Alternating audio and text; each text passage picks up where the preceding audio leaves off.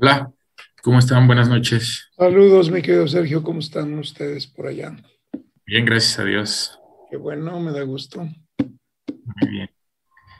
Pues bueno, les saludamos a cada uno de los que ya están conectados, eh, ya sea aquí en esta plataforma y a todos los que recibieron la invitación por redes sociales para eh, continuar, continuar con las eh, conferencias, con la plática que, hemos, que iniciamos a partir del día domingo con un plan de rescate para la familia. Y bueno, pues vamos a, vamos a iniciar. Este, ¿Quién tiene buen audio? Cristi, ¿tienes buen audio que nos puedas ayudar a iniciar? Hola, buenas noches. ¿Me escuchan? Muy bien, Cristi. Ok, vamos a orar. Eh, señor, gracias te damos una tarde más, Señor, de martes, que podemos reunirnos en esta hora, Señor. Estamos completamente agradecidos contigo, Señor, por tu guía, por tu instrucción, Señor, de cada reunión, Señor. Gracias porque sabemos que es tu Espíritu Santo el que habla, Señor, a nuestros corazones, Señor, el que nos enseña, Señor, y el que nos, nos lleva a más cada día, Señor. Te bendecimos a ti, Señor, porque Hoy sabemos y reconocemos que sin ti no somos absolutamente nada, Señor, que todo es dado por ti, Señor, y, a ti es la alabanza, el honor y la gloria, Señor. Te bendecimos en esta hora y te ponemos como primer lugar en esta reunión. Bendecimos a cada uno de mis hermanos que están conectados, Señor, aquellos que han de compartir, Señor, también los bendecimos y declaramos que es tu tiempo, Espíritu Santo, y que tú eres el único que se mueve y habla conforme a lo que tú quieras mostrar para este tiempo. Te bendecimos, te amamos, Señor, en el nombre poderoso de Jesucristo. Amén y amén. Amén, amén, amén, Cristi. Aprovechando que tú estás por ahí con la oración, eh, ¿por qué no saludas a todos aquellos visitantes que están conectándose? ¿Por qué eh, no nos haces un resumen de lo que te impactó el domingo para animarlos que escuchen la palabra del domingo. Sí, claro. Eh, hola, buenas noches a todos. Eh, sabemos que, que este es un nuevo tiempo que el Señor nos está indicando y donde queremos extender una invitación muy especial a cada persona que está escuchando, aquellos que quizá por casualidad hayan entrado a, a, esta página, hayan visto en redes sociales, sabemos que todo cumple un plan y un propósito y que nada, nada es coincidencia. Estamos iniciando a partir del domingo pasado, 9 de mayo, una serie de estudios, una serie de, eh, de pues sí, de, pláticas, de estudio, de, conferencias. conferencias que nos ayudan para la familia. El domingo pasado, 9 eh, de mayo, el, el, el tema fue Mamá 24-7 en donde, bueno, no alcanzamos todavía a terminar porque hay mucho que tratar acerca de, las mamás y de, todo lo que, de todas las capacidades y aptitudes que el Señor pone en las mamás. Eh, y, vamos a ir desarrollando así cada etapa. Vamos a hablar también de los papás, vamos a hablar de los hijos, del rol de cada, de cada uno.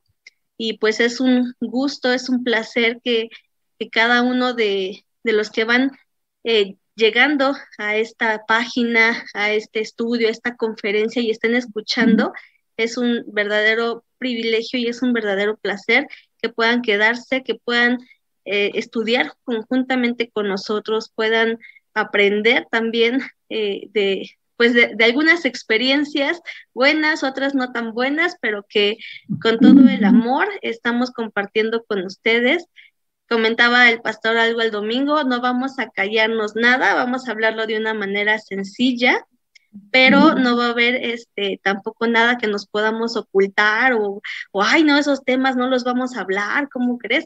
No, absolutamente todo tiene que ser eh, tomado en cuenta porque sabemos que pues que, no puede haber dudas, no puede haber ahí escondites, algo que quede oculto, sino que el Señor en cada aspecto y en cada parte de nuestra vida siempre va a tener un plan especial y siempre va a tener una guía y una dirección. Así que eh, pues sí, es un privilegio verdaderamente poder estar con ustedes, poder compartir, poder eh, saludar a todos aquellos que se están conectando como nuevos, como primera vez, y a los que ya tenemos mucho tiempo aquí, que ya estamos en casa desde algunos tiempos, semanas, años, meses, este, también es un privilegio y un placer poder compartir una vez más aquí. Entonces, pues, bienvenidos. Muy bien, Cristi. Ahora danos eh, un resumen de lo que te impactó a ti. Yo sé que tú fuiste participante. Bueno, y todos los participantes del domingo están aquí presentes. Ahí está Nancy la pastora, hoy Gilberto está ahí al lado. Eh, también va a poder hablarnos, porque hablo ella, pero él no ha hablado. Entonces, ¿por qué no nos das un resumen de lo que te impactó a ti? Sí, eh, eh, el domingo tuvimos la oportunidad de, compartir un poquito del testimonio de nosotros, de mi esposo Sergio y, mío, eh, cuando nos casamos, cómo fue ese rol de familia, cómo nos casamos en una inmadurez en donde no sabíamos pues qué lugar ocupaba cada quien. Eh, y, yo sé que en este tiempo pues muchos jóvenes también se casan pues con eso, ¿no? Con una lucha de poderes donde no sabes qué, qué, papel ocupas, para dónde jalas, para dónde no. Y, bueno, compartimos esa experiencia. También Nancy tuvo la oportunidad de compartirnos la experiencia de, un, de una chica, pues que se, se, se juntó con su esposo este, a una edad muy joven, 15 años, y en donde pues precisamente también esa inmadurez la llevó a, a, esas malas decisiones y, en donde ella decía, pues ni modo, tengo que afrontar esas malas decisiones, cómo me regreso a casa, aunque el anhelo de su corazón era hacerlo porque no estaba en edad, no estaba preparada y tenía el anhelo de regresar, pues e, era mucho más el, pues el, querer decir la culpa, ¿no? La culpa que, estaba ahí todo el tiempo diciéndole, no, ahora te aguantas.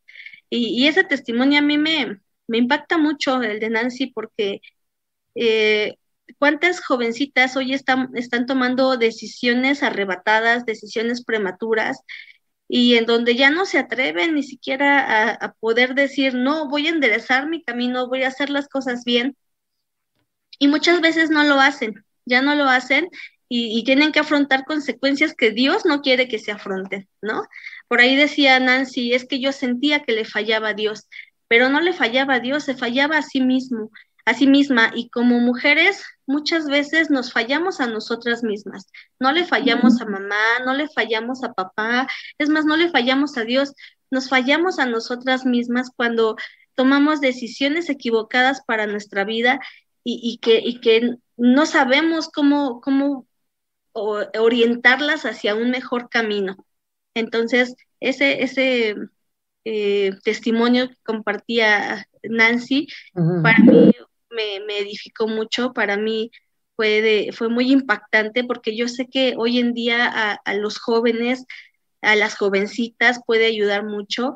Y, y, no solamente a los jovencitos, hay también quienes están ya casados y, y, quieren aguantarse o dicen, pues ni modo, es la cruz que me tocó cargar y es lo que tengo que hacer. Y, ya no hay otra vuelta. Ahí sale la cruz, ¿no? Invariablemente ahí sale la cruz. Así es, y ya no hay manera de arreglarlo, ¿no? Pero quiero decirles que, que sí hay una manera, que Jesucristo es, es el camino, la verdad y la vida, que Jesucristo es la manera de poder ser felices, la manera de poder tener gozo eh, en nuestra vida, en nuestro corazón, porque a, a, eso fuimos llamados, no, no es, no es como que, híjole, ya cargo el sufrimiento por tantos años porque pues ni modo, ya no puedo hacer otra cosa. No, la verdad es que sí, hermano, amigo, amiga, eh, quiero decirte que sí hay una nueva vida, sí hay otra manera de vivir y que y eso es precisamente lo que queremos compartir con ustedes con, con este, esta serie de conferencias. Muy bien. Una serie de conferencias que va a durar todo el año. No sé cómo le vamos a hacer, pero va a durar todo el año. Y va a haber tema para todos. Así que bueno, qué bueno que te impactó. Ahora vamos a preguntarle a Nancy qué le impactó a ella.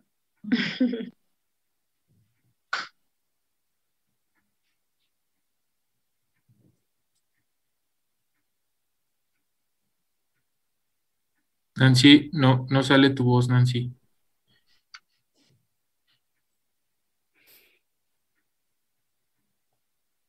No. Ahí. ¿Ya me escuchan bien? Sí. Ya. Ok, eh, yo, a mí lo que me impactó el día domingo, este, pues de todo lo que ya hablábamos acerca de, del matrimonio, el punto que, que, me impactó y cuando usted me hacía la pregunta de, de, que un matrimonio debe de estar constantemente en mantenimiento, porque ya que se había hablado del tema de, del metro y todo, toda, toda esta situación, pues vimos la, la definición de mantenimiento y es un conjunto de operaciones y cuidados necesarios para que algo funcione bien. Y hubo un punto clave donde usted decía que, que tenemos que estar revisando, checando la, el sustento, la base del matrimonio, no, solo, no cada año, sino es cada día. ¿Quién sustenta nuestro matrimonio? Porque en el testimonio que yo compartí en esa inmadurez, me junté con mi esposo, después nos casamos, pero en, todos esos años, pues nuestra, nuestra base, el sustento que, que, era el matrimonio, pues no era Jesucristo, era nuestro propio este, sentimiento, deseo. Pero cuando hicimos ese cambio de, de decir ahora queremos que Jesucristo sea el sustento de nuestro matrimonio, de ahí, de hace tres, 13 años para acá, cambió todo en, el matrimonio y es, es día a día estar, estar ahora sí que, pues, checando esa base si Jesucristo es el sustento de nuestro matrimonio, ¿no? A mí eso me fue lo que más me impactó del día domingo.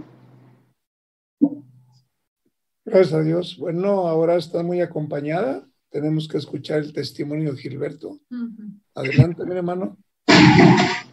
Hola, buenas noches. Bueno, como dice Nancy, yo creo que nosotros eh, tuvimos como que tres etapas en nuestro matrimonio. Una sin Cristo, otra con Cristo, pero todavía con cosas sin resolver, y otra con Cristo, eh, donde prácticamente empezamos a cambiar nuestra manera de pensar y de vivir.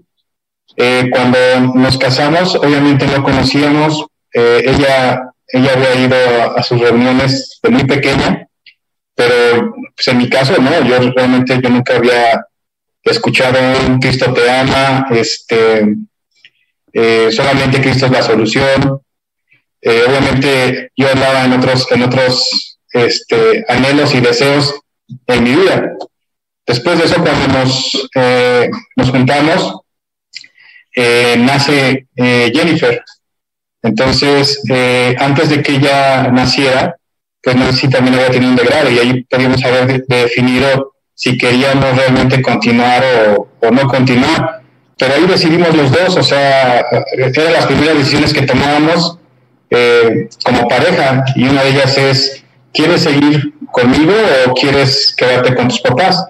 Y ella decidió que nos quedáramos. Entonces, entre los dos empezamos a vernos como familia, aunque todavía no estaba Cristo en la, en la, en la ecuación.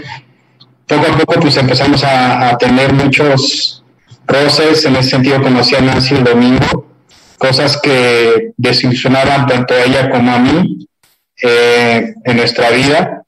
Y llegó un punto donde vino Cristo, pero vino en un punto donde ya estábamos a punto de separarnos. Eh, y obviamente uno a veces busca a Cristo para que te, te solucione el problema en ese momento.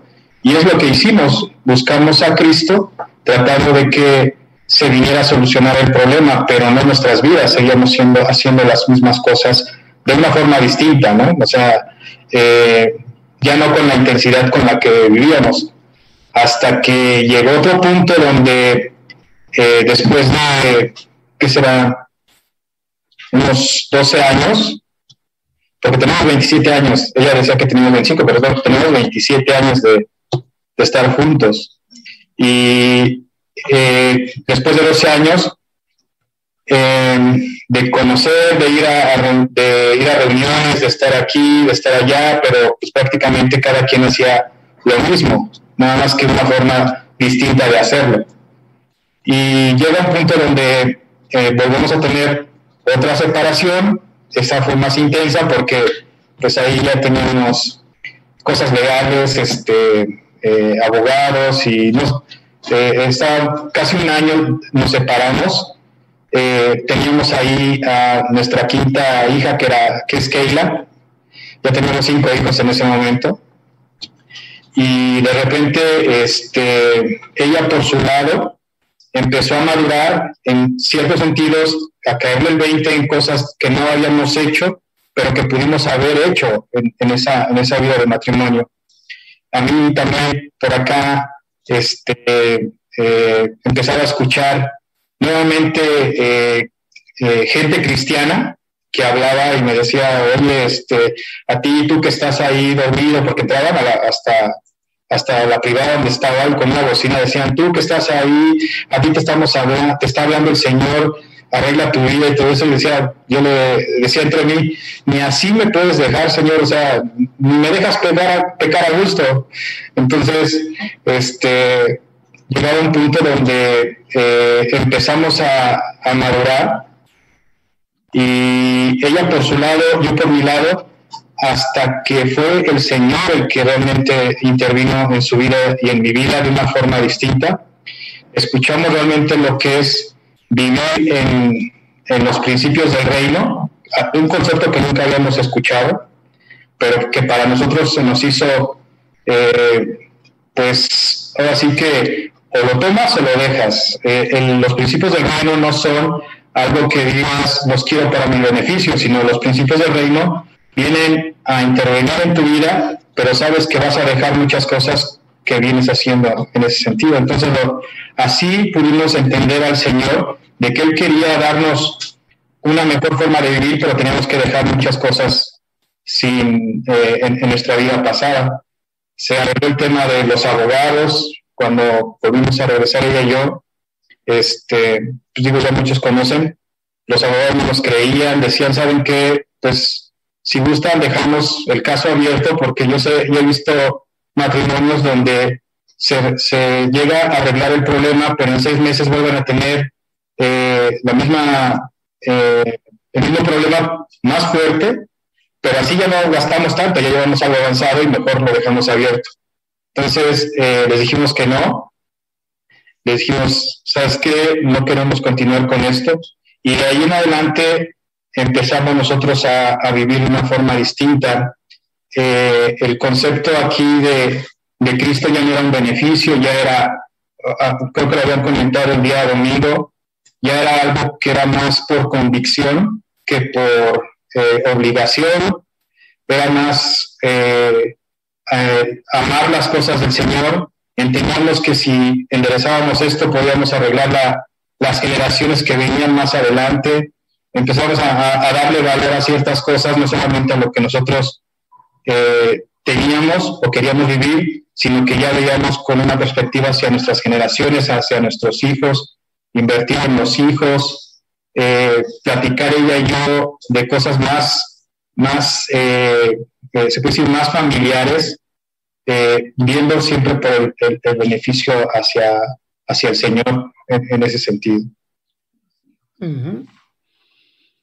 Nancy nos daba, eh, oye, oye Gil, por ahí tienes un problema de volumen porque se satura mucho la voz. Entonces, bueno, si se puede corregir mejor.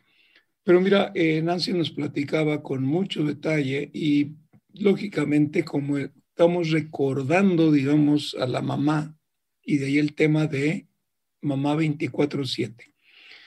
Yo procuré que ellas hablaran con detalle para poder ministrar a todos aquellos que por primera vez se están conectando, aquellos que le tienen miedo en un momento dado a enfrentar su propio problema. Es decir, cómo se conocieron, eh, cómo le fue a Nancy, se tomó unas cubas de más, eh, se mareó, cómo te dijo, me quiero ir contigo, yo no quiero a mi casa y todo esto que son los detalles, ¿no? De todo lo que nos platicaste, de ese principio de matrimonio, ¿cuáles fueron los detalles que sobresalieron de manera muy sencilla en ese inicio de relación? Ah, pues yo creo que eh, los pleitos, eh, empezábamos a, pelear por cualquier cosa. Eh, venían cosas así como celos, a veces había indiferencias en, en, tomar decisiones y nos peleábamos, o sea, cualquier cosa era parte de un pleito en nuestras, nuestras vidas.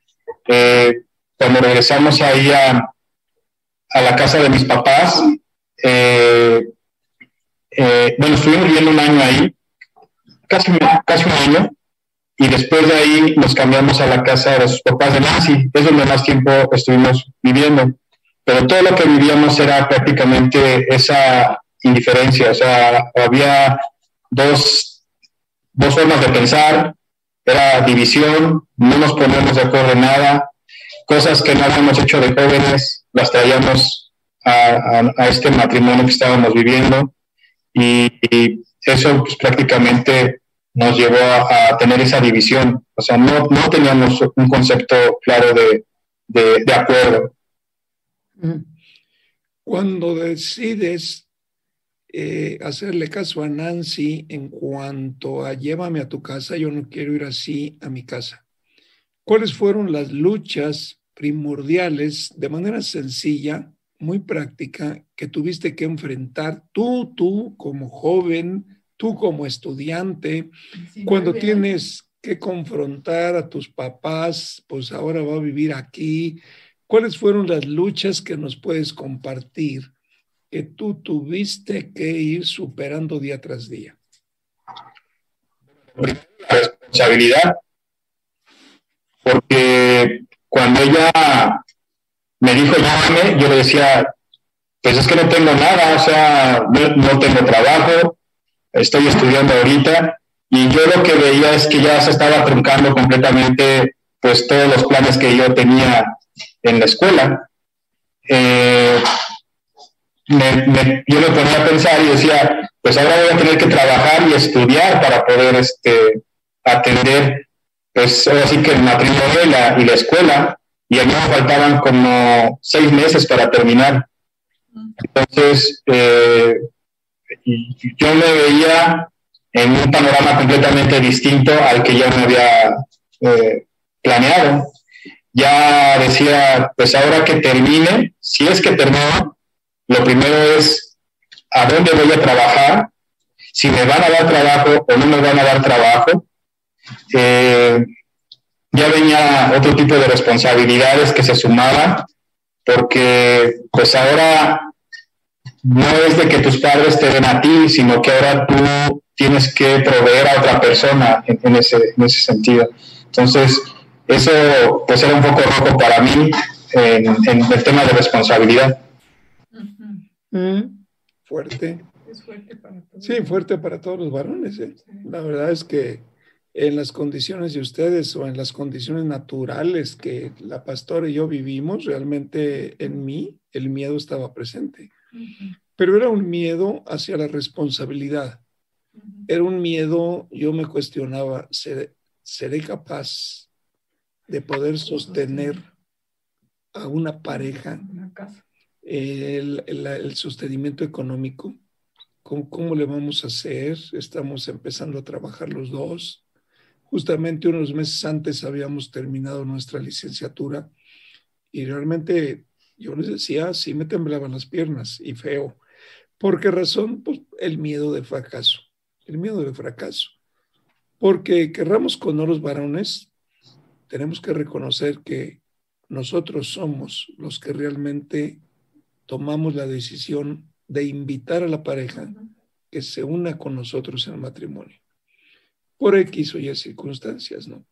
Hay gente que, varones que verdaderamente embarazan a sus novias y en cuanto saben que están embarazadas les dan la espalda y no quieren saber absolutamente nada de ellas jamás. Aún, por lógica, desconoce al niño o a la niña que nació de ese producto. pero realmente la carga de la responsabilidad es muy fuerte. Y hago un, un hincapié en esto, porque fíjate que hay muchos de los que nos están escuchando que quizá no se atreven a reconocer ese punto, pero es un punto para los varones que aunque luzcamos muy machos, por dentro tenemos miedo, por dentro tenemos temor, por dentro sabemos que sobre nuestros hombros recae la responsabilidad de la esposa, del sostenimiento. Y me acuerdo, me acuerdo que cuando me anunció que estaba embarazada, pues doble responsabilidad. Entonces, ya no sabes ni dónde meter la cabeza, ¿no? Yo creo que esto es muy normal que cada uno de nosotros lo, lo reconozcamos, porque si no lo reconocemos exactamente cuál fue la base de nuestro matrimonio y dónde comenzamos a navegar con algunos problemas, difícilmente un matrimonio sale adelante. ¿Por qué? Porque yo no puedo empezar a tratar mis problemas matrimoniales después de 10 años de casado. Ok, sí, a los 10 años de casado me doy cuenta que el matrimonio no funciona. Perfecto, pero necesito irme a la raíz, porque si yo no sano la raíz, tengo un problema. No voy a poder sanar jamás el matrimonio, por mucho que yo me lo proponga, por mucho que yo determine, porque la raíz tiene que ser sana. Es como una planta, una planta que no da fruto, una planta que tiene una plaga allá abajo en la tierra, que le roba toda la energía, toda la savia. Todo esto tiene que ser recultivado. Es un volver a empezar. Por esto es importante el testimonio de cada uno de nosotros. Y yo comentaba hace un momento qué importante es escuchar la plática del domingo para que vayamos juntos avanzando en esto. Así que bueno, le toca a la pastora hacer su resumen. No, a mí me, me gustaba mucho lo que decía ahorita Gilberto, que su, su, lo que lo movió también mucho fue que los hijos tenían que ser este, cuidados, ¿no? Mantenidos, que si seguían peleando, y si seguían destruyendo el matrimonio, finalmente lo que destruyes es a los hijos. Y él tomó la decisión de continuar y de arreglar su matrimonio, llevarlo adelante, también viendo adelante a los hijos, a, la, a, lo que iba a destruir a generaciones, ¿no? Porque te llevas entre los pies a los hijos cuando el, el matrimonio está así en pleito todo el tiempo el testimonio para los hijos es tremendo, es nefasto, o sea, ellos solamente viven problemas, problemas y más problemas y lo último que quieren es casarse, pero lo que quieren es escaparse de casa y buscarse una pareja, sea el que sea que me lleve o me la llevo, pero salir de mi casa, ¿no? Porque tengo muchos problemas ahí y me gustó mucho que, que esa fue una de las causas por las cuales pero hay, un, hay, un, común denominador en ustedes dos. Fíjate cómo tú venías de una familia de provincia que realmente el concepto era unidos. Eh, Nancy venía de una familia, pues, de Nicolás Romero, en donde realmente también había un concepto unidos. Y esa responsabilidad. Exacto esa responsabilidad mostrada por los papás, querramos que no, se refleja en los hijos. O sea, ¿por qué, ¿por qué hago énfasis en esto? Porque si yo vengo como esposo de un, de, una de un matrimonio de divorcio entre papá y mamá, yo llevo muchas heridas para empezar en el corazón. Segundo, si papá falló, yo no me puedo comprometer hasta que la muerte nos separe. Es, ya vamos con la iniciativa por dentro de decir, no, pues, si esto no funciona, Dios. No. Y entonces cuando viene el problema, ¿y para qué nos casamos? Yo, ya sabes el lema, ¿no? Yo no necesito firmar un papel para demostrarte mi amor. No, no necesitas, pero si no necesitas, ¿por qué no lo firmas? Si no hay problema, o sea, nada más vamos a legalizar todo. Es ahí donde está el problema, el problema que se ha venido generando ¿Por qué razón? Porque al matrimonio no se le enfrenta con la responsabilidad que el matrimonio requiere. Yo ya voy a ver si me resulta. Yo ya voy a ver si podemos funcionar. Y esto nos lleva a un problema muy serio, a lo que tiene que ver con la separación del manejo económico del presupuesto en el matrimonio. Luego, luego se nota. Bueno, tú manejas, hay mucha gente que viene a consejería con nosotros, dice, bueno, yo pago el gas, yo pago tal, y tú vas a pagar la renta, y yo voy al súper, pero tú, aquí, espérate, espérate. Cuando tú manejas un presupuesto dividido en tu casa, hay una línea divisoria. No, no hay un presupuesto. Tú imagínate en aquellos tiempos cuando el hombre tenía que cultivar la tierra para comer y que dijera, bueno, las naranjas de este tamaño son mías, las naranjas chiquitas son tuyas, o cómo vamos a distribuir. Era un solo presupuesto, es lo que juntaba el varón para poder alimentar a la familia por medio de la mami, ¿no? Por medio de la mamá. Fíjate que el, el próximo domingo vamos a tratar un tema muy, muy, muy interesante. Le pedí a Vane que, que lo desarrollara porque ella lo recibió. Y, y, creo que vamos a comprender mucho de esto, ¿no? No anticipamos, simplemente es una invitación para todo esto. Pero bueno, y tú, Sergio, Sergio, tú que estabas ahí con Cristi, Cristi hizo su resumen, te falta el tuyo.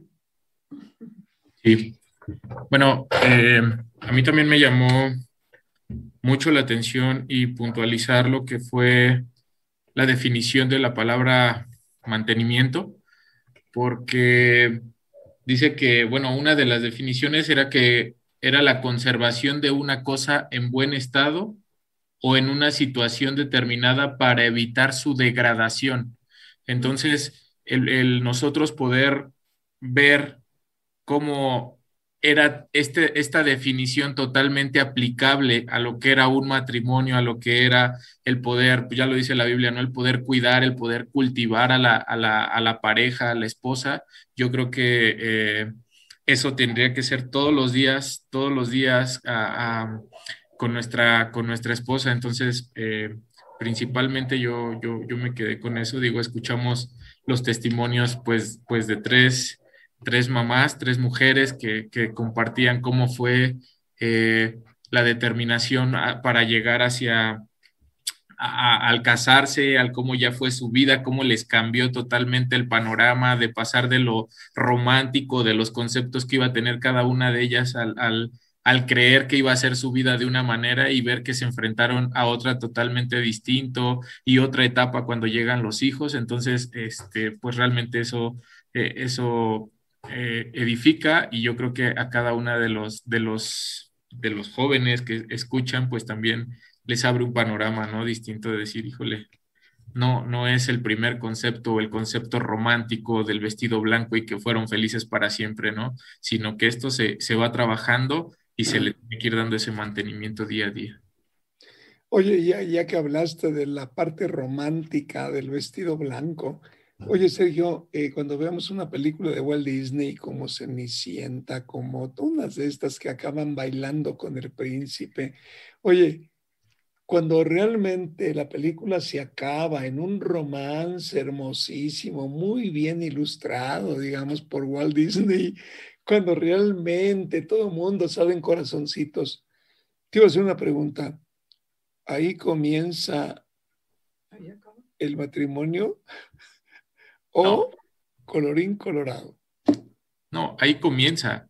Realmente eh, eh, en una ocasión escuchaba que era la primera carrera donde primero te dan el título y luego te mandan a estudiar.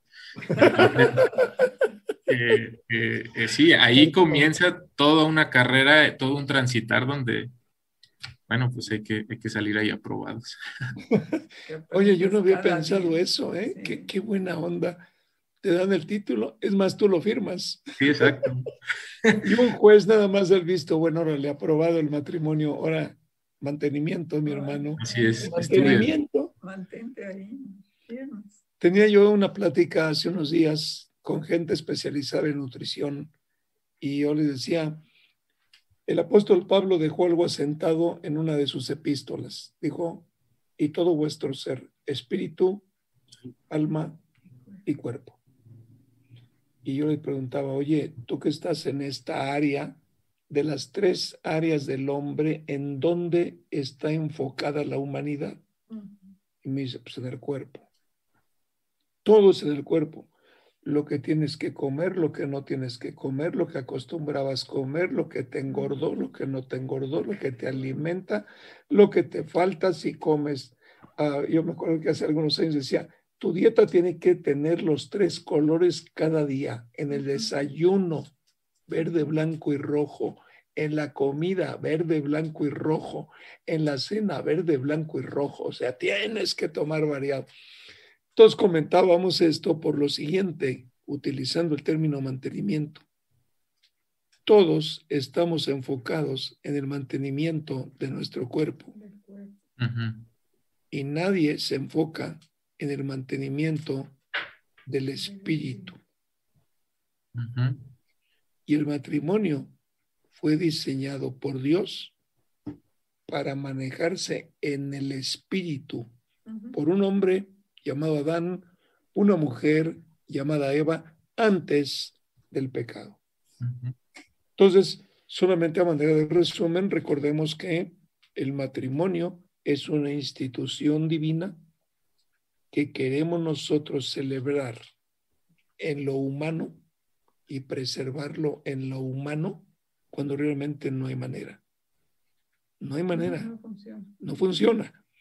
Por eso, eh, acuérdate que hablábamos de, la boda, este, tú que tuviste dos bodas, este, en fin, todo esto, ¿no? Eh, bueno, dos, dos, bodas con la misma, ¿eh? No voy a entender la gente que dos bodas con... Y el mismo día. El mismo día. Ni de traje te cambiaste, ¿no? Lo que estamos platicando ahí. Pero realmente todo esto tiene que ver. Es decir, ¿cómo podemos entender si alguien no le dice a los oyentes lo que pasaron las mujeres que compartieron el domingo? ¿Cómo poderles ayudar ahora que los varones también estamos compartiendo cómo nos fue en el noviazgo y cómo es que con mucho miedo y temblor tuvimos que enfrentar el matrimonio. No podemos soslayar. El problema es el mantenimiento. Es un mantenimiento del matrimonio, hay que meterle el mejor plan de mantenimiento. Y sobre ese tema, el domingo lo vamos a hablar porque es muy, muy importante meternos en el área de mantenimiento. Así que bueno, gracias a Dios. O este, ¿dónde anda Paul? ¿Está por ahí, Paul? Atrás de mí. Yo le dejo la silla.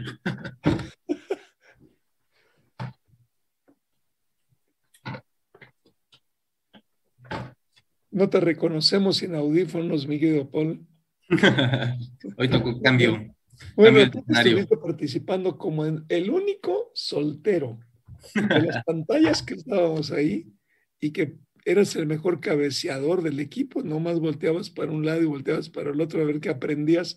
Pero bueno, Paul, compártenos, tú como varón soltero, como un, como un varón titulado ya en la universidad, con un trabajo, con la responsabilidad, eh, ¿qué te impactó de lo que se expuso el domingo? Pues hubieron varios puntos, eh, pero uno de los particulares, yo creo que cada uno ha tomado el, mismo concepto, la parte del mantenimiento. Pero yo eh, lo llevaba un poquito más profundo y lo llevaba a la parte del cimiento. ¿Cómo fue que nació todo? ¿Cuál fue el cimiento con el que se edificó? El matrimonio. ¿Por qué? Porque esta relación, al, yo estar pues revisando pues prácticamente pues los testimonios, todos, todos nacieron por un cimiento. El cimiento tal vez fue equivocado, pero todos nacieron por algo. Y esto implicó que el mantenimiento fuera más complicado, menos complicado, que fuera más difícil el mantenimiento. Y, esto yo lo relaciono mucho con, con, la parte de las estructuras. Digo, yo no soy arquitecto, pero cuando tú construyes una casa con cimientos equivocados, digamos, y viene un temblor, se empieza a agrietar la casa. Cuando los cimientos son correctos, cuando el cimiento es el adecuado, la casa aguanta más. Entonces, el mantenimiento de alguna forma es menor. El mantenimiento es mayor cuando la casa tiene un cimiento equivocado. Entonces, yo lo relacionaba mucho con el matrimonio. Si tu cimiento es el correcto, en este caso el Señor, y tu cimiento nace de ahí, del amor del Señor, el mantenimiento es menor. Obviamente sí tiene que haber una parte de mantenimiento, obviamente sí tiene que haber un crecimiento como tal en ese sentido, pero es menor. Ya no luchas, ya no peleas, ya no hay tanta discusión o división en ese sentido, porque los cimientos fueron puestos desde un inicio. Y, y eso yo lo enfocaba a, pues de alguna forma, a lo que yo quiero. Yo quiero empezar un matrimonio con los cimientos correctos, porque eso me va a evitar el que a la semana ya se esté agrietando la casa, que al mes ya sean las primeras discusiones, que al año ya empiece la, la primer pelea de me divorcio y todo ese tipo de cosas, porque desde un inicio el cimiento fue el Señor. Desde un inicio, el cimiento fue la palabra, el cimiento fue el amor. Eh, yo tomaba todo, pues, de alguna forma, los testimonios de cada uno y decía, pues si desde un principio el cimiento hubiera sido el Señor, todo lo demás se hubiera evitado. Pero digo, aquí tengo confianza con Sergio, ¿no? el, cimiento en su caso, pues, pues no había, porque Cristi traía las ideas pues, de católico, ¿no? Y Sergio, cristiano. ¿Y cuál era el cimiento? Ninguno. cada, uno, traía su cimiento. Sí, cada uno traía su propio cimiento. Y, en el Señor, pues tiene que ser uno solo. Un solo cimiento. Digo, si Sergio le puso varillas y Cristi le puso madera, pues de un lado estaba así tambaleando. Entonces yo, yo, yo lo veía mucho por ese sentido y, y yo me llevaba esa parte. Cuando el matrimonio nace con los cimientos correctos, el mantenimiento es menor. Cuando eh, pues el matrimonio crece con cimientos equivocados, pues de alguna forma el mantenimiento es inmediato. A la semana ya tienes que estar sanando las, las grietas. y pues eso es lo que yo me llevaba. Muy bien. Bueno, como ustedes habrán oído, habló un soltero. habló un soltero. Oye, por casarse? Sí, no, no, te echamos porras, ¿eh, mi hermano? Nada más voy a, voy a meter un poquito la mano. Fíjate que aunque tu cimiento esté bien plantado, bueno, la Biblia dice que Él es la roca, el Señor es la roca. O sea, cuando tú edificas tu matrimonio sobre la roca, el mismo Señor dice, nadie te moverá, pero el mantenimiento, según los años de casado, tiene que ser mayor. Sí. Sí, mayor. Porque en la vida de un matrimonio, Paul, todo va cambiando. Sí. Todo, absolutamente. Año tras año va cambiando. Y muy bien, no como que no. Ah, no, sí, seguro que sí, aunque sea una pata de gallo nueva. pero ya salió. Sí dos kilos de más, nerviosismos por los trabajos y el mantenimiento, la carestía de los alimentos, cada cosa va cambiando, ¿no? Pero fíjate que el mantenimiento siempre va a estar de acuerdo a la etapa en que estamos viviendo. Sí. Cuando tú te cases, el mantenimiento de la luna de miel va a ser re fácil, mi hermano. Ahí tienes muchos problemas, pero la instalación a una nueva vida, ahí van a empezar los problemas. Sí. Y aprovecho para decirte, oye, tú en tu soltería, a ver, ¿por qué crees que hay pleitos en el matrimonio? ¿Por qué hay pleitos en el matrimonio? Pues por, por lo que yo he visto que siempre hay pleitos, es por la parte del dinero. El dinero es como que global. Siempre el problema es eh, lo que yo aporto, lo que tú aportas, y cada quien pues, quiere manejar sus finanzas. Entonces, y, y, eso nos lleva a, a, una división. Yo pienso que debe de ser así. Oye, Paul, o sea que mientras el marido aporte todo, la mujer dice, todo está perfecto. Sí. ¿Tú qué opinas, Cristi?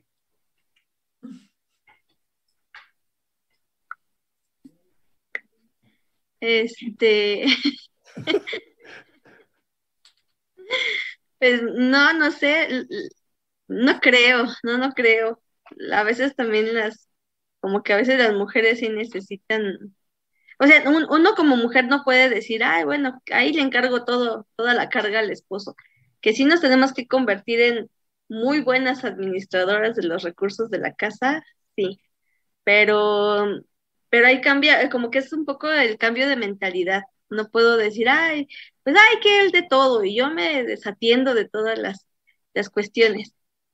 Eh, en, nuestro caso, el tiempo en el que trabajamos los dos, este, como usted lo dice, había doble, pues doble ingreso, ajá, doble presupuesto y, y, había dos finanzas en casa y hacíamos igualito a lo que usted nos dice, ¿no? A ver, tú pagas la renta, pagas el coche, yo pago la comida, yo pago esto y, y la verdad es que pues todo eso no nos llevó a, un, a una buena administración. A veces, eh, trabajando los dos, la verdad es que no nos alcanzaba, no nos alcanzaba. Y, y, bueno, ahora que, pues que Dios me ha dado la oportunidad de estar en casa, que con mi hija, eh, pues, y, que, y que ahora solamente hay un, presupuesto, hay un, sí, un solo ingreso en casa, pues el Señor nos ha bendecido todos los días. No hay día que yo me pueda, que yo me quede sin, sin alimento, no hay día en que, en que pues sí nos esté faltando, ¿no? A veces ahí vamos así como limitados un poquito, estirando, administrando, pero vamos bien, ¿no? Y, de plano, cuando trabajábamos los dos, se nos hace increíble, no nos alcanzaban los recursos. Entonces, híjole, está como que como que esa pregunta. no me puedo desatender así. No, mira, déjame dejar asentado algo. El marido tiene un trabajo, desarrolla su trabajo, mientras cumpla tiene un salario ahí, mientras la empresa vaya para arriba, etcétera.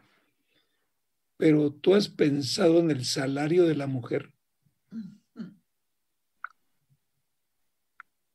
Sí. ¿Tú has pensado? Imagínate, bueno, número uno, voy a empezar por tu profesión. Tú eres una enfermera con un posgrado, saliste del IMSS con una buen, un buen puesto. Cuando tú decidiste renunciar al IMSS, las compañías decían, estás loca, vas a perder no sé qué y no sé cuánto, pero bueno, en ese momento tú, cuando te casas, tienes que, tienes que ganar un sueldo de enfermera pero te toca pues la responsabilidad de la casa. Muy bien, la responsabilidad de la casa es cuánto debe cobrar una cocinera. Luego, no, pues hay que mantener limpia la casa. ¿Cuánto debe de cobrar una afanadora? No, bueno, pero hay que cuidar a la niña. ¿Cuánto debe cobrar una cuidadora de niña? ¿Cuánto debe cobrar una maestra que está con la niña guiándola, sobre todo en estos tiempos de recibir la enseñanza por internet. Sí. Tú ves sumándole cuánto debe de cobrar. Pero al final, ya que saques una suma, anotas una cantidad. ¿Cuánto debe cobrar una amante? ¿Cuánto cobra? sí, también. ¿Cuánto cobra? ¿Por qué razón? Porque tienes que sacar tus dotes, tienes que sacar tus habilidades en la cama con tu marido. Todo esto. Es decir, no, por eso al ratito que Paul ya nos vuelva a presentar otra vez el disco de lo que estuvimos proyectando. Pero los maridos Mira, ¿te acuerdas que la pastora el domingo decía, mi papá decía, Elena, tú de la casa para adentro y yo de la casa para afuera. Entonces, ¿qué decía él? La responsabilidad del hogar es ella. Y que decía ella, ay, qué malo, me lo, dejas todo a mí, ¿no? es el concepto que tiene el hombre de la mujer casada que no tiene ni idea. No tiene ni idea cuál fue el verdadero plan de Dios para la mujer. ¿Sabes por qué se ha levantado tanto el movimiento femenino? Por el maltrato que los hombres le hemos dado a la mujer. ¿Y sabes por qué? Ya lo decía Paul. El principio, el cimiento equivocado. No falla. Entonces, volvemos al mismo principio. Una institución diseñada por Dios para un hombre fuera del pecado y una mujer fuera del pecado, cada uno sabía su rol. Los dos revestidos del amor de Cristo, los dos en una plenitud de comunicación con su Creador, unidos para cumplir un propósito. Pero fíjate, Cristi, el hombre recibió directamente de Dios el propósito para el cual lo establecía sobre la tierra. La mujer creada directamente por el Señor y acordamos algo, ¿eh? un aplauso porque fueron lo último de la creación. La mujer, formada, entrenada por Dios para cumplir con el hombre un propósito. Entonces los dos tenían que darle cuenta, el hombre a su creador, la mujer a su creador. Pero ¿qué pasa cuando el cimiento es humano, cuando nosotros por ignorancia, por lo que quieras, no tenemos el verdadero cimiento, que es el amor? Pero no el amor de, ay, amorcito, cómo te amo, cómo te quiero, doy la vida por ti, no, sino el verdadero amor que parte de Dios. No hay matrimonio que salga adelante. No va a haber, no hay posibilidad. Ahora aquí podríamos decir, bueno, pues es que cada uno diseñamos el matrimonio según nosotros. Y aquí antes de continuar, Cristi, ¿cuál fue el diseño de tu matrimonio cuando decidiste casarte? ¿Cómo creíste que debía desarrollarse el matrimonio? Pues cada uno teníamos un, una manera distinta de pensar y, de vivir. Ya decía Paul, cada quien tenía su propio fundamento. Y, pues uno cree que puede tenerlo, eh, pues siguiendo patrones de nuestra familia. Uno cree que puede desarrollarlo eh, eh, o de una manera más moderna, porque también dices, ay, no, ya el patrón que siguió mi mamá y mi papá y mis abuelitos, ya, ¿no? ahora yo lo voy a llevar a mi manera y tú te creas tu propio diseño. En nuestro caso, el diseño que teníamos nosotros era, eh, pues voy a mm, trabajar, ¿no? Voy a trabajar todo el tiempo, voy a estudiar, voy a prepararme. Eh, así fue cuando nos casamos, ¿no? No vamos a dejar de trabajar ninguno de los dos, vamos a ganar, vamos a, si tenemos hijos, pues a la guardería, estaremos un ratito con ellos. Ese era el diseño que nosotros teníamos como, como jóvenes, ¿no? Recién casados. Cristi, eras una mujer completa, ¿para qué te casabas? ¿Por, ¿Por qué te insisto por lo siguiente? Te elevaste un poquito, pero bueno. Cuando nosotros terminamos la universidad, la licenciatura, yo vivía solo. El diseño de mi matrimonio era muy similar al que yo viví de niño con mis padres. Sin embargo, ahora que ya terminábamos la universidad y que íbamos a empezar a trabajar en serio ya de manera formal, pues yo dije, yo necesito una mujer que esté conmigo. Fíjate mi diseño, ¿eh? que esté conmigo, que caminemos juntos, pues mi necesidad sexual. Eh, yo necesito una compañera, yo necesito cuando tenga hijos que se haga cargo de los hijos. Fíjate mi diseño, ¿eh? Ahora, aquí hago un alto. Es que tu papi era como el mío. Sí, ¿no? Todos los matrimonios de la época de nuestros padres tenían un enfoque. De la puerta para afuera. De la puerta para afuera. Pero dime una cosa, con todo lo que te acabo de comunicar, ¿cuál era el punto central del diseño de mi matrimonio? No hablo el de ella, el mío. ¿Cuál era el punto central? Pues el punto central era usted mismo. Yo y satisfacer todas mis necesidades. Exacto.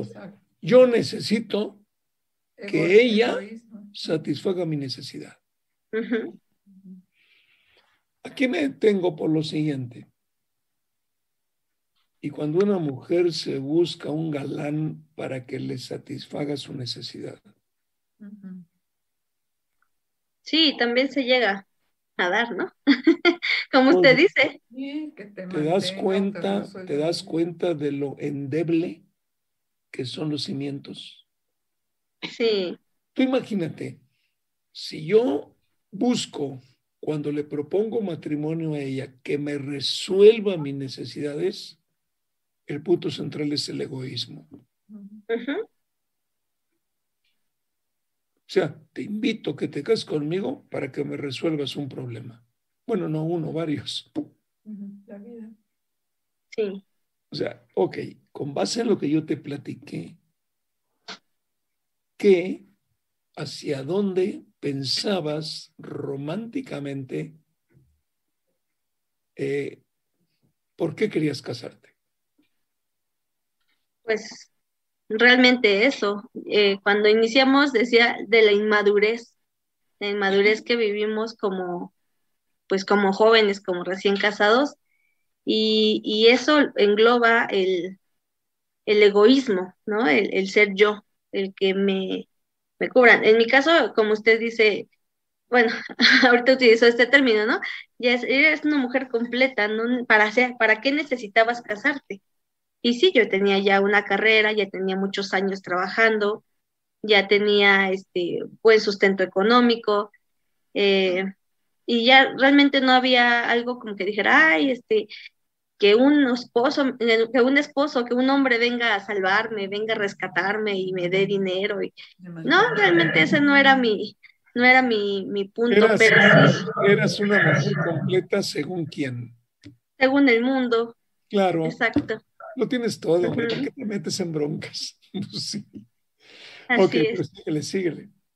Sí. Eh, y pues sí, realmente el, el, tema era este, yo, ¿no? Okay.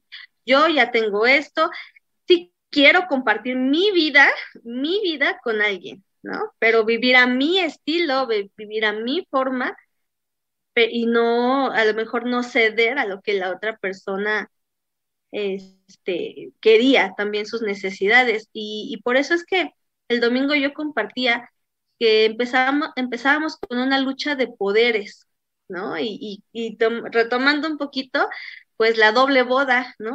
Ahí es simplemente el, el ejemplo, la doble boda, porque yo quería unas cosas y mi esposo, mi novio en ese entonces, quería otras cosas. Entonces, ninguno de los dos estábamos dispuestos a ceder y, y, es una lucha en donde vas a ver que yo sí voy a, a, lograr que nos casemos por la Iglesia Católica y él por su lado va a saber que yo sí voy a lograr que nos casemos por la Iglesia Cristiana, ¿no? Eso es inconsciente porque no te das cuenta de, ay, a ver quién más y, y así como que cuando, cuando se pone esa imagen de, del, del guante de box, o sea, no estábamos así uno contra el otro porque no discutíamos ni nada, pero inconscientemente sí estaba esa lucha de poderes y todo enfocado en un egoísmo, en un que sea yo, que se cumplan mis necesidades, que se cumplan mis proyectos, que se cumplan mis sueños y, y pues sí. Y, yo creo que de ahí parte también mucho eh, los divorcios, ¿no? En los primeros meses incluso, o primeros dos años, que ahora ya está, no, no sé si todavía siga vigente, pero creo que en la Ciudad de México decían que tenías dos años para anular tu matrimonio si no te, si no te gustaba la persona con la que te casabas. Qué tiempo tan corto, de verdad, pero bueno. El contrato es por tres años ahora, ¿no? El civil. ¿Quién sabe? ya es contrato. es un contrato y lo puedes romper cuando se te pegue la gana, no sé cuál. Sí, Sí, no, me acuerdo exacto cuánto. Caducidad también, ¿no? Si lo quieres renovar, lo renovas y si no, pues ya te separas esto automáticamente. Esto es nomás por el número de divorcios que tienen, que más vale, mira, es un contratito, fírmale que ya te vas y adiós, ya no me molestes. Pero bueno, realmente, pero sabes que Cristi, yo pensaba ahorita, mira, cuando yo le digo a ella, únete a mi vida, únete para que me resuelvas mi problema. Fíjate el egoísmo tan brutal que por el desconocimiento de lo que es el matrimonio, todo derivado de mis planes personales basados en el egoísmo, es lo que me conviene, es lo que necesito, la voy a conquistar para convencerla de que se una conmigo en matrimonio, pero en el fondo está algo que la mujer no tolera. Por eso los divorcios. ¿Cómo es posible que el hombre crea que es dueño de la mujer? ¿Y cómo cree la mujer que porque convenció al varón de casarse, el varón, el varón va a estar bajo su gobierno todo el tiempo?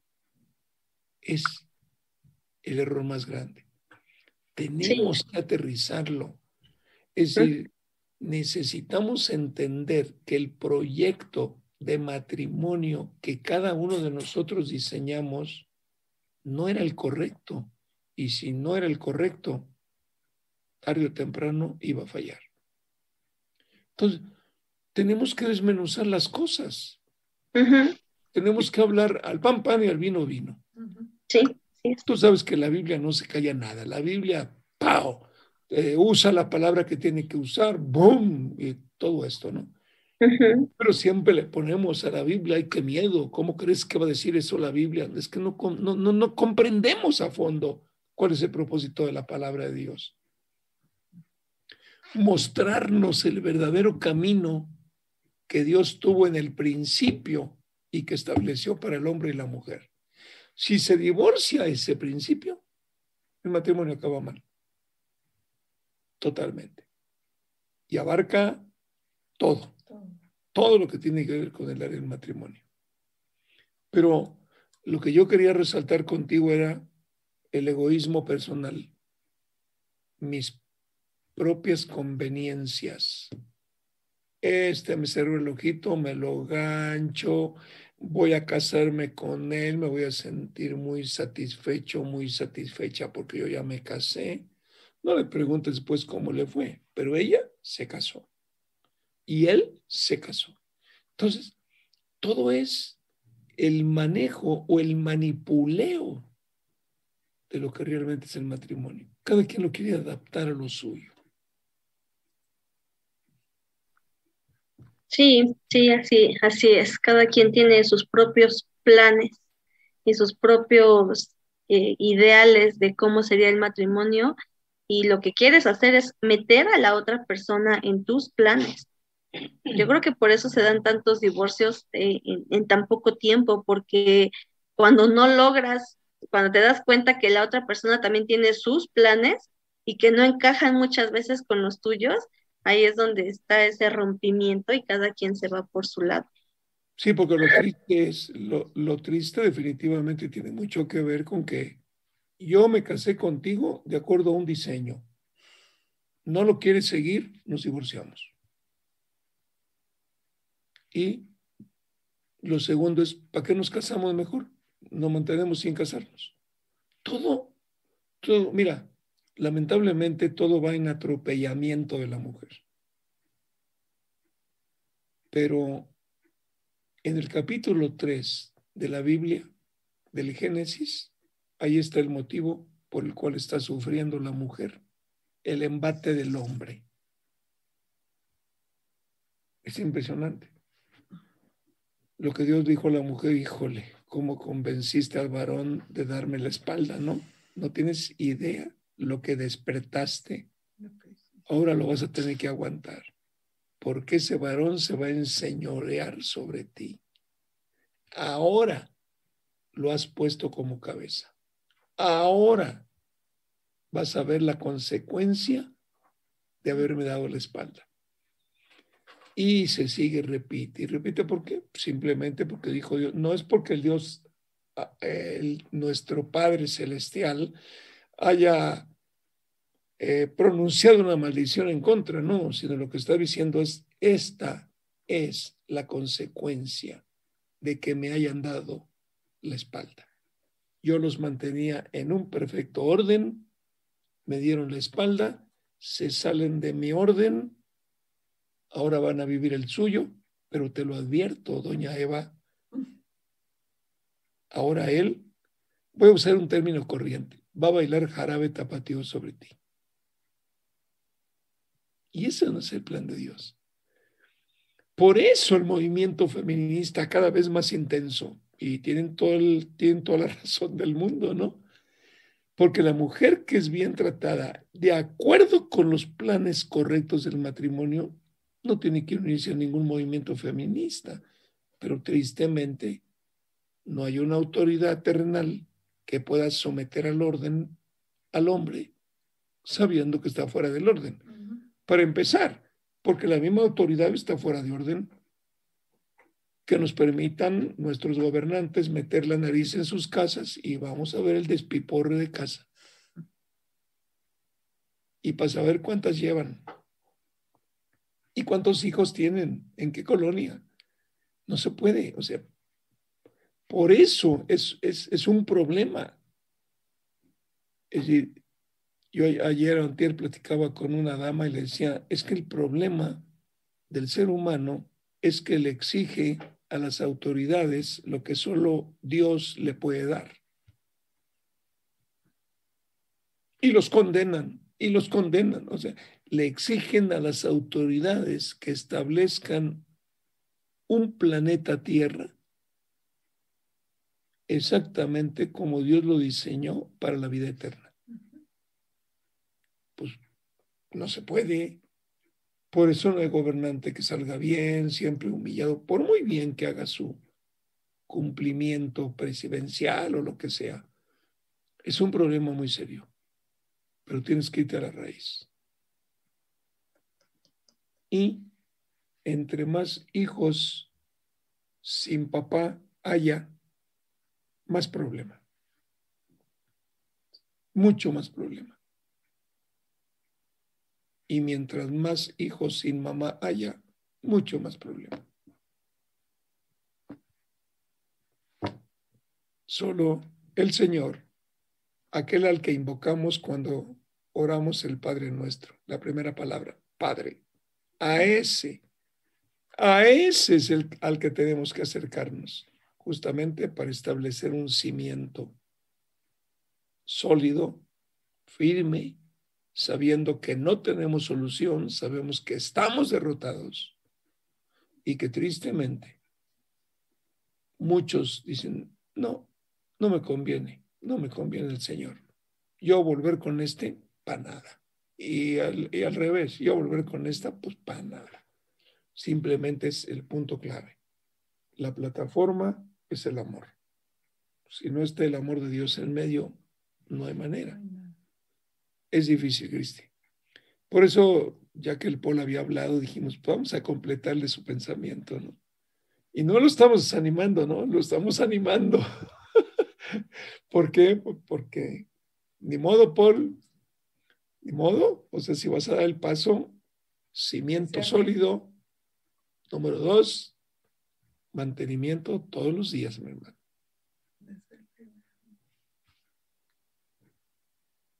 Oye, por a ti que te llamó la atención del mantenimiento. ¿Tú crees que el mantenimiento solamente es del padre para los demás o también incluye la mamá? No, eh, también lo incluye la mamá. Eh, mantenimiento yo a la mujer y mantenimiento a la mujer a mí. Claro. Sí. Sí, complemento. Y a los hijos. Sí, sí, y sí. a los hijos, los dos juntos. Ah, porque cuando papá dice azul y mamá dice amarillo, los hijos dicen, pues, ¿por cuál me voy? Preguntaste. ¿Sabes qué? Entre tu voluntad y la voluntad de, de papá que no comulgan, pues mejor la mía. Háganse pelotas, abre la puerta y se larga. O simplemente aprovecha lo que le dan en la casa, pero no los obedece. Sí. Se va con el que le conviene. el chavo. El chavo. Ok. Se gana así la es. mamá y la mamá dice, bueno, sí, y el papá dice, no, de ninguna manera. Pues mi mamá ya dijo que sí, entonces me voy. Pues ah, no lo hicieron los hijos, ¿no? Hasta que se Hasta que te das cuenta. Ah, no, que hasta que me jugando, puse las pilas y dije, a ver, ¿qué onda? ¿Qué está pasando? Ya sabes cómo son los chavos, ¿no? Primero le pide permiso a la mamá, si la mamá, y cuando se va, "Ma- mi mamá me dio permiso. Entonces dice papá, y yo no. "Ah, pero mi mamá ya dijo que sí. Y bueno, ya sabes el pleito. Bueno, Nancy, ya sé que tienes ganas de hablar. Órale, ahí está el micrófono.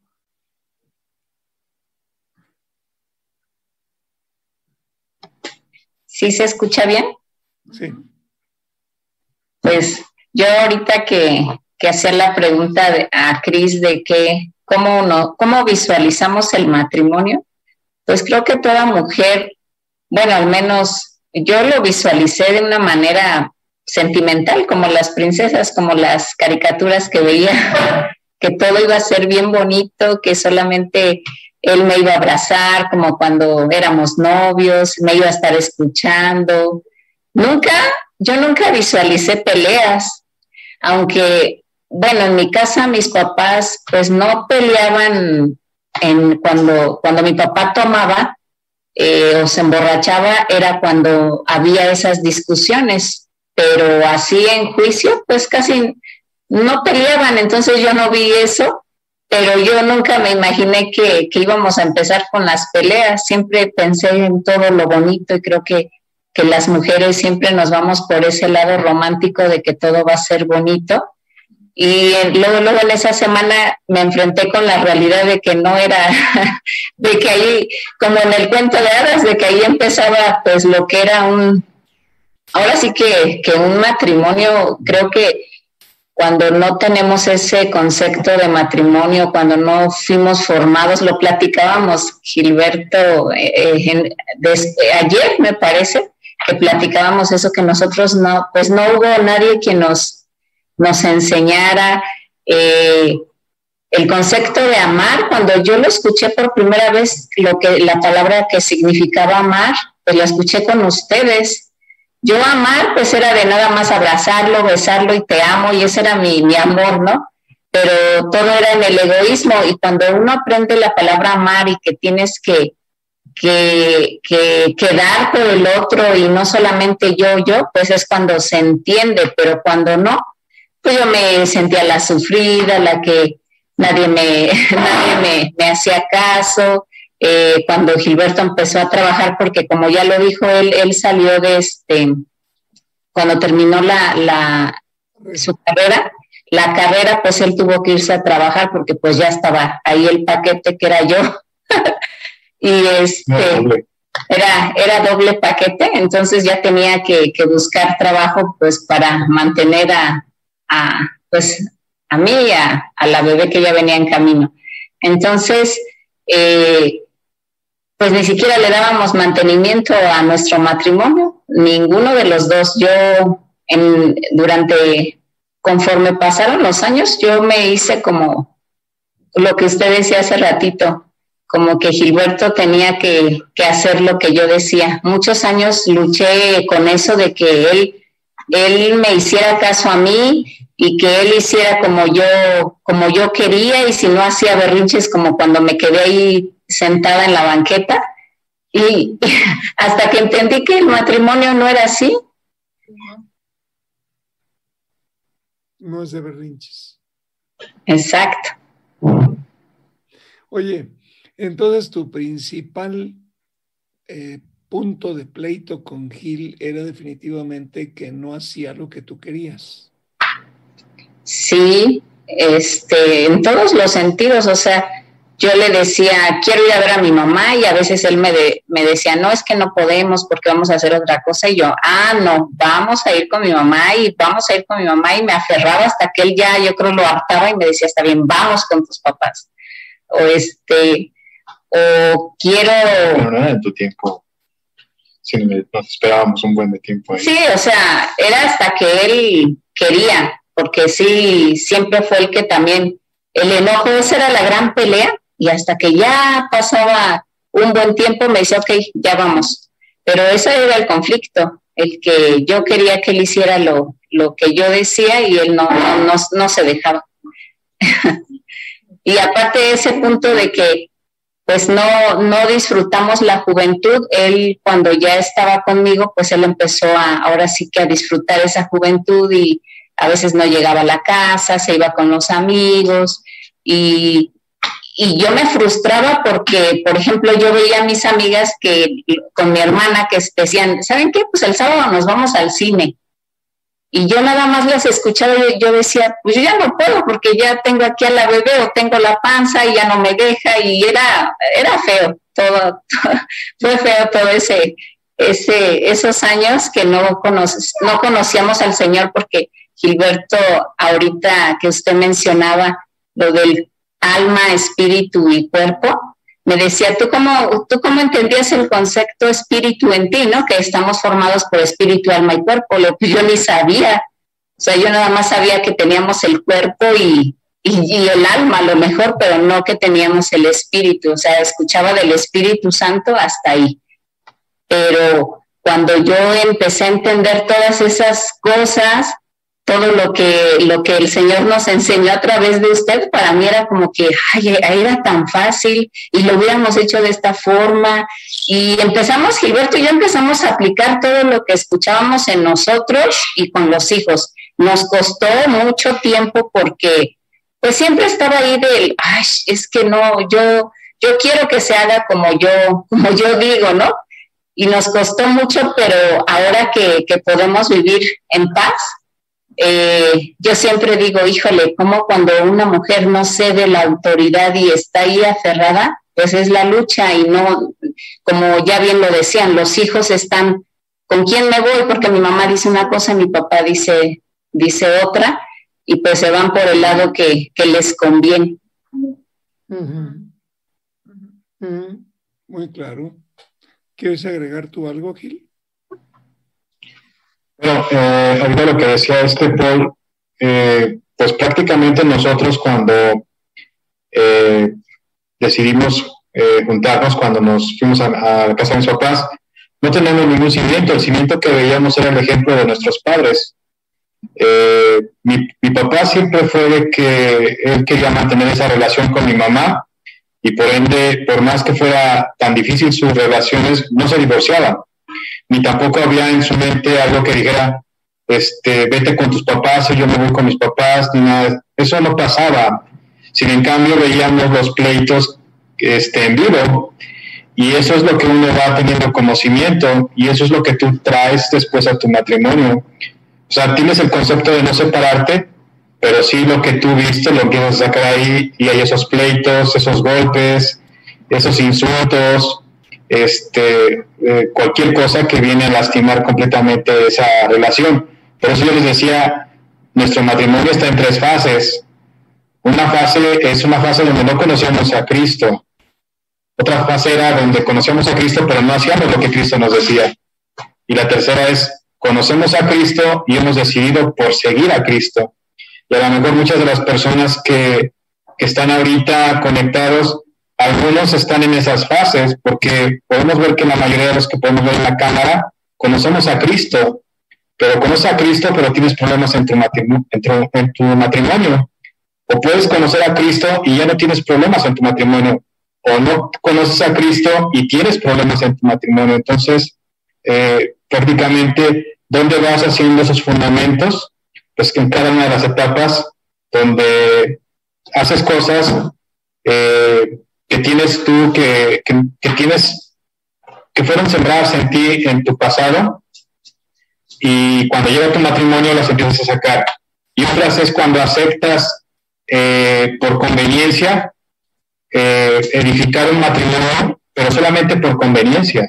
Ni siquiera es algo que diga, sabes qué, yo lo hago porque sí quiero ver por mis hijos o quiero ver por mi esposa o ya no quiero ser la misma persona, sino que hay esas peleas constantes, hay una división siempre constante en, ese sentido. Sobre lo que decía Paul, sí es cierto, porque ¿dónde está tu fundamento? Cada vez le vas poniendo un fundamento distinto a tu matrimonio. Cada vez tienes algo eh, que va cambiando. Quitas fundamentos, pero pones otros, pero esos otros también pueden derribar tu matrimonio en algún momento. Pero el único fundamento que que vino a cambiar la vida de Nancy y la mía fue Cristo. Sí, definitivamente. Que todo el mundo comulgamos con eso. La verdad es que empezamos a ver el verdadero matrimonio cuando nos interesamos en conocer lo que dice la Biblia respecto al primer matrimonio. Ya después de que le dieron la espalda a Dios a Adán y Eva, ya de ahí aprendimos todos, ¿no? Pero este es el punto y, yo creo que le estamos dando al clavo porque al, las personas que no han oído este tipo de conferencias, de pláticas, cuando tomamos el tiempo para platicar lo que fuimos, para cuando, nosotros decimos es que sí se puede, porque nosotros estamos, vivimos lo que tú viviste, no estás inventando problemas que no hayamos pasado, pero la manera de resolverlos. Mira, yo ahorita que te escuchaba, eh, yo pensaba en lo siguiente, entonces, un hombre que no está formado completamente se va a casar con una mujer que no está formada completamente. Por lo tanto, van a tener un matrimonio muy endeble que en cualquier momento se rompe. ¿Por qué te digo esto? Porque cuando el hombre está formado completamente por el Señor, no se va a casar con una incompleta. Es lógico. O si le interesa mucho, el completo tiene que proponerle cuál es el plan de vida que vive un hombre completo y hacia dónde debe llegar una mujer completa. Este es el punto, bueno, nadie nos enseñó por generaciones, nadie nos habla del matrimonio. Quiero decirte que, mira, en los 51 años de casados que tenemos, realmente nosotros buscábamos, fíjate, buscábamos conferencias sobre el matrimonio, porque ya estábamos a punto de terminar la licenciatura. Gil se hablaba y se hablaba, pero muy superficialmente. Sí no con la profundidad que un soltero tiene que conocer. Entonces todo sonaba así muy, muy como con pena. Hablar del área sexual, pero, pero párale, no hombre, para nada. Bueno, vamos a anunciarle a las pantallitas que va a ser un tema que nos va a llevar varias, es decir, este, varias sesiones para desarrollar el tema sexual. Y ya sabemos que si lo anuncia, si no se prendió la pantallita, es que no quiso que la vieran o lo vieran. Pero, pero sí vamos a tratar ese tema. Es un tema muy importante. Pero bueno, los dejamos picados. Pero este, mira, ahí está Carlos González. Vamos a preguntarle a Carlos González. Ya que estamos con la gente de Querit, pues vamos a seguirle. Ahí está Ahí está el equipo. Oye, Carlos, este, ¿tú alcanzaste a escuchar realmente este, el, digamos, la conferencia del domingo? Sí, sí, buenas noches. Sí, lo, sí la alcancé a escuchar. Digo, a mí algo que me llamaba la atención y, así como decía porque que me metí, se metió un poco más a fondo, yo también, porque yo buscaba lo que es mantenimiento preventivo y mantenimiento correcto porque pues son diferentes. Eh, eh, pues lo que nosotros nos tenemos que enfocar en el matrimonio es el en el mantenimiento preventivo y no en el correctivo.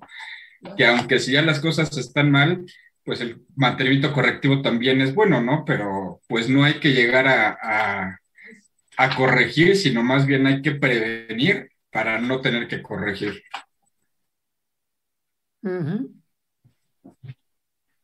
Ok, ¿y cuáles fueron las, cuando tú te casaste, cuál era tu plan matrimonial? Eh, pues bueno, fue, fue algo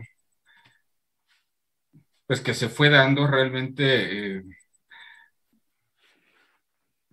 pues creo que, que, todos coincidimos, ¿no? Cuando uno no está en el Señor, pues creo que, que, lo que nosotros estamos buscando, pues es satisfacernos a nosotros mismos, no, no pensamos realmente, pues en la pareja, ¿no? Sino, sino queremos, pues que, pues sí, satisfacer a, a, nuestro yo, a la persona, eh, eh, pues tanto, pues eh, físicamente, sexualmente, pues en el alma, ¿no? Porque pues siempre estamos buscando pues cubrir eh, en, sin el Señor, pues esas, esa parte, pero pues cuando uno se da cuenta y, se topa con, con, pared, pues ahí es cuando empiezan los problemas, porque pues uno piensa que todo va a ser color de rosa, pero realmente, pues cuando uno no está en el Señor, cuando las cosas las ve pues en, la carne, pues en, la manera de satisfacerse uno mismo, pues realmente siempre, siempre va a haber problemas. Oye, Carlos, entonces, tú podrías decir que el matrimonio, según, según yo, o según cualquier varón fuera del concepto, digamos, espiritual de Jesucristo, el matrimonio mientras se maneje como yo quiero, el matrimonio permanece. El hombre dice, mientras se maneje como yo quiero el matrimonio, a mí me funciona. Bueno, te funciona según quién, ¿verdad? Y, aquí tendríamos que definir qué es funcionar. me funciona, sí, pero agrégale la palabra mal. claro. ¿no? Pero realmente la mujer también dice, bueno, no, no, no, no, no puedo manejar ya el matrimonio conforme a mí, aquí terminamos. Entonces resulta que viene el choque de poderes, ¿no? Es un enfrentamiento brutal, como cuando chocan dos trailers de frente que no quedó nada, ¿no? Fíjate que por eso hay algo inexplicable, ¿no? Gentes que en algún momento se comprometieron a manifestarse un amor profundo, fíjate que acaban odiándose profundamente. Sí, así es. ¿En dónde está eso, mano? O sea, ¿cuáles son los factores del cambio? ¿Cuáles son, man? Porque ese odio que se manifiesta, pues no te presto a los hijos, pues yo tampoco te los presto, y a ver cómo le haces. Híjole, man. Estamos hablando de, Estamos hablando de vidas humanas, pequeños. Estamos hablando de destrucción, de hombres en formación, hermano.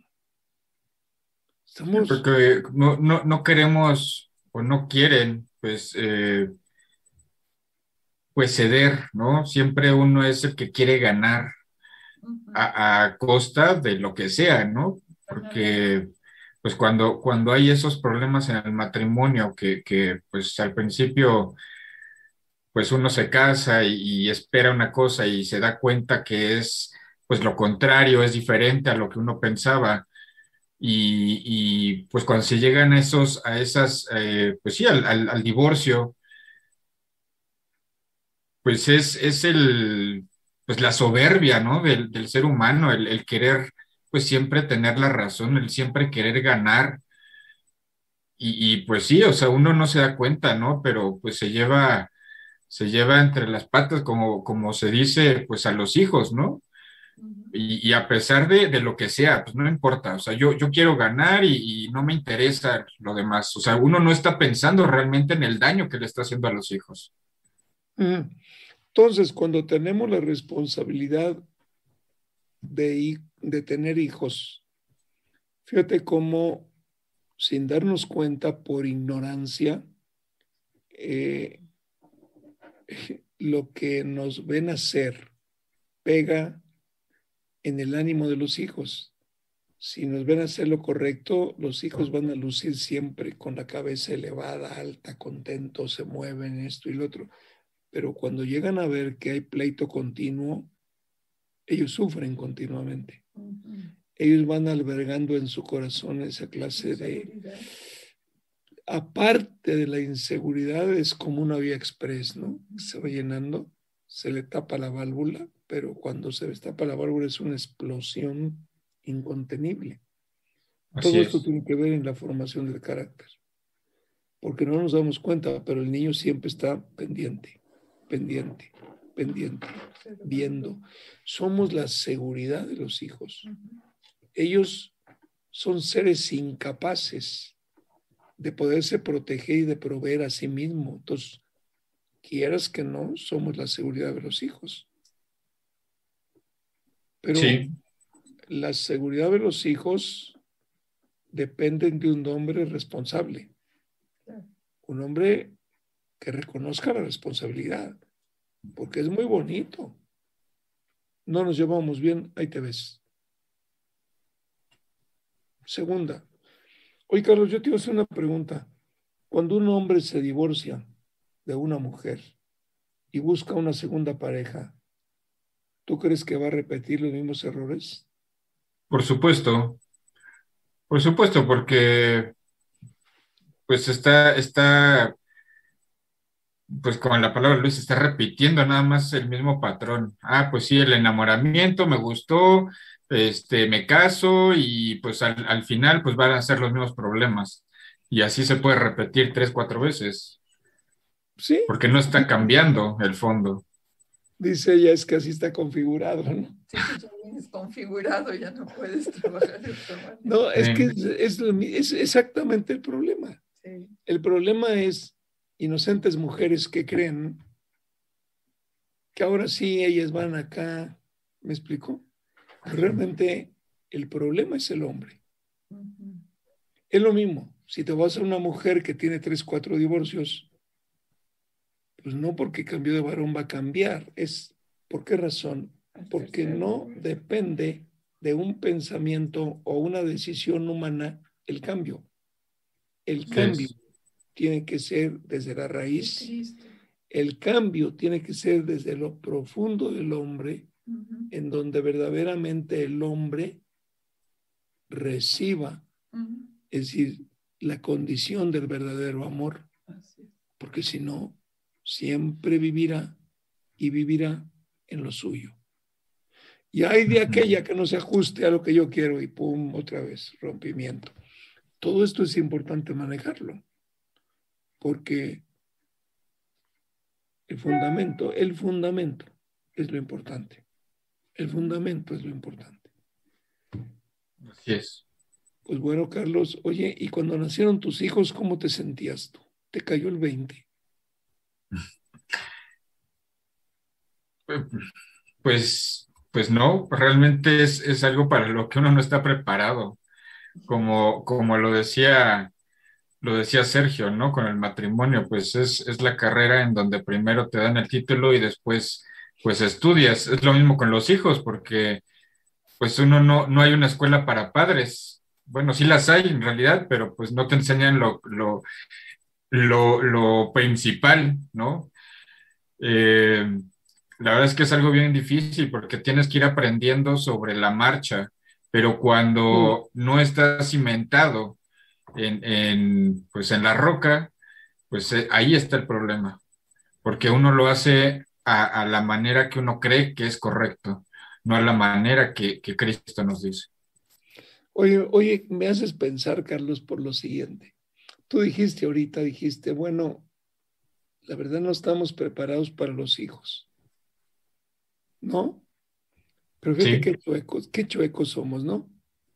No estamos preparados para los hijos, pero tuviste relación sexual.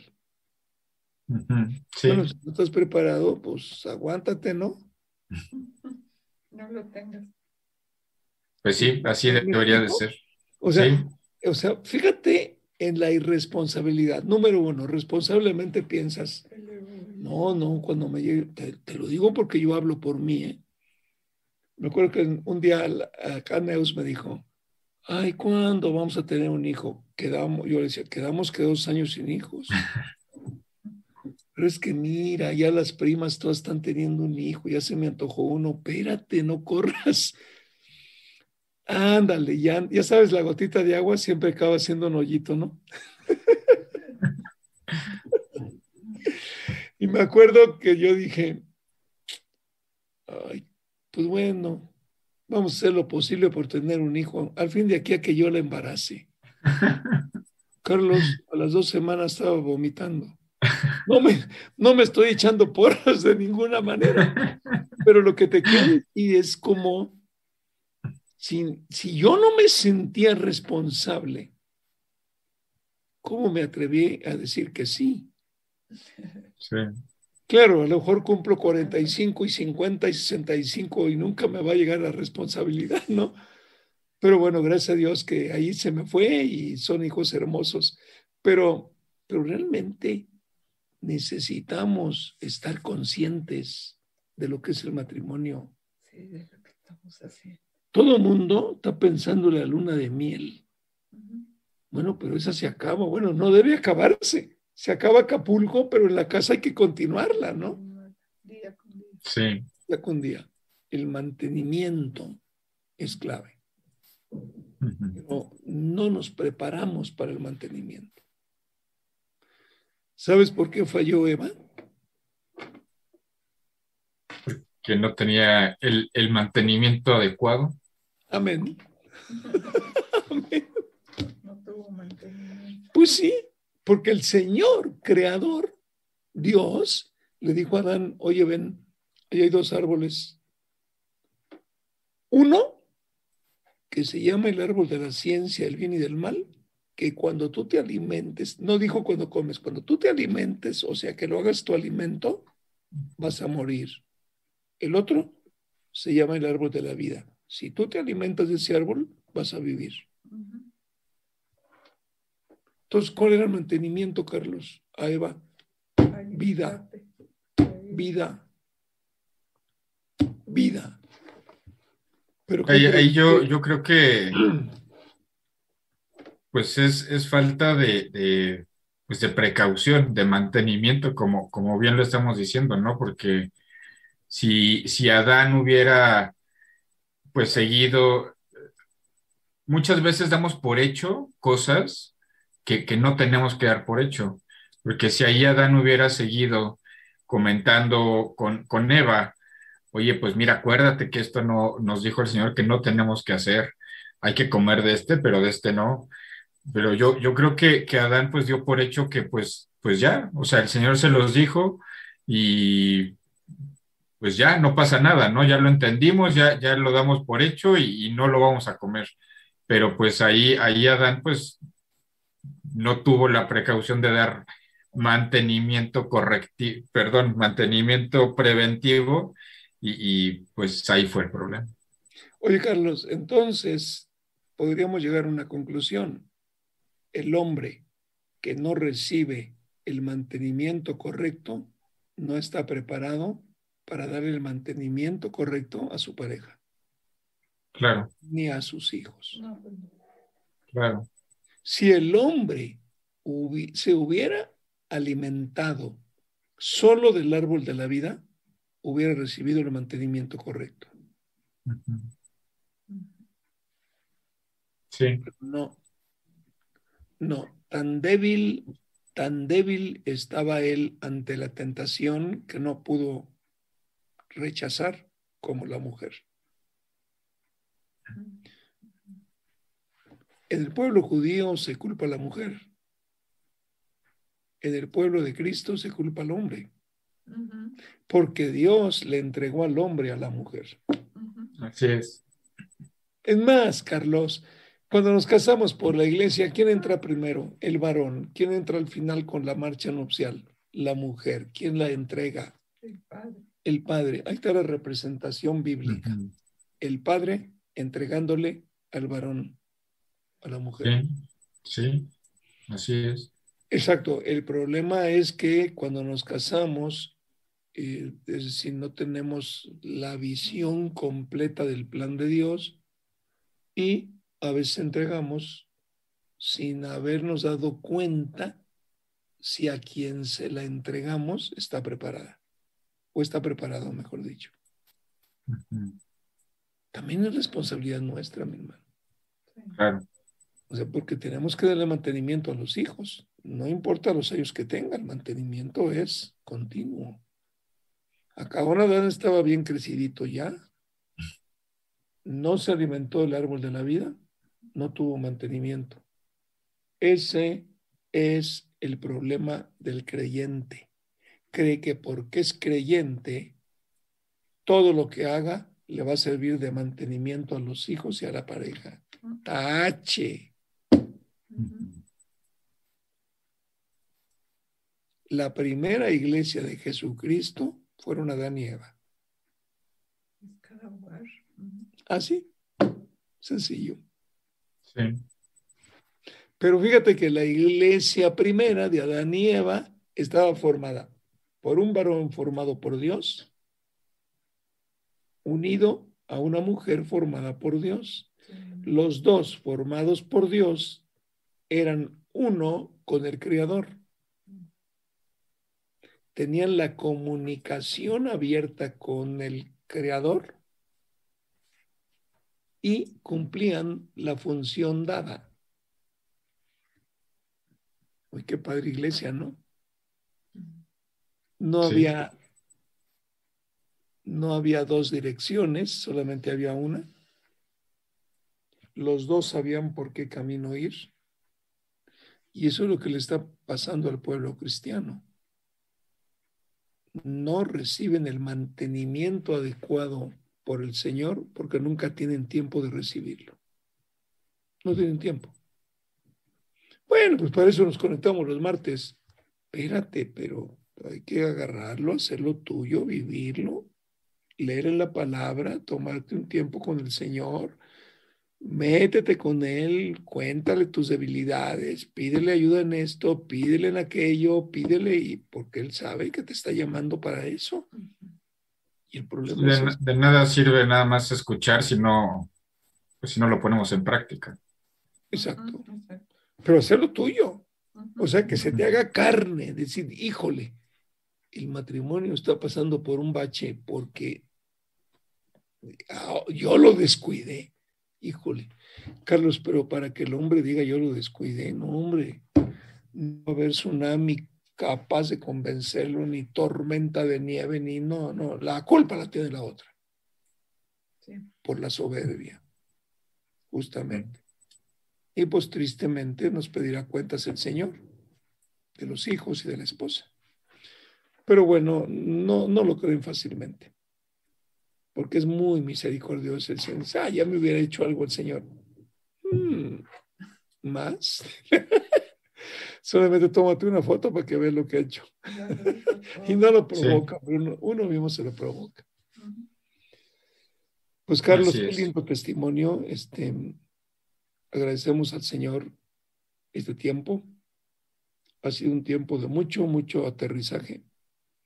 Eh, nos vemos el jueves. Continuaremos. ¿Sí?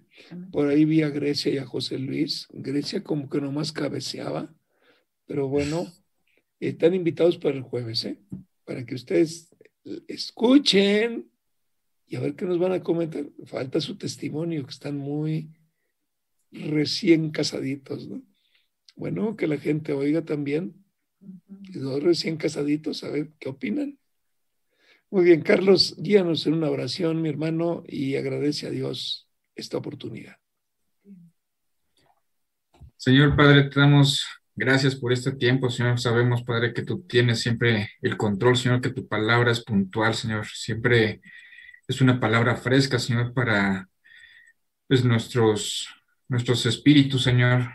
Te pedimos, Señor, que, que sea tu Espíritu Santo, Señor, el que pues nos revele a cada uno de nosotros lo que, lo que tú nos estás hablando, Señor, que cada uno de nosotros estemos dispuestos a, a, poner en práctica, Señor, pues lo que tú nos estás hablando, lo que hacia donde tú nos estás dirigiendo, Señor, que podamos pues caminar junto a ti, Señor. Te damos las gracias, Padre, por cada uno de los hermanos que están aquí conectados, Señor, por todos aquellos, Señor, que pues están recibiendo esta palabra, Señor, en sus corazones te pedimos, Señor, que tú hables a cada uno de, pues, de los que están conectados en, cualquiera de las redes sociales, en cualquiera de las plataformas, Padre.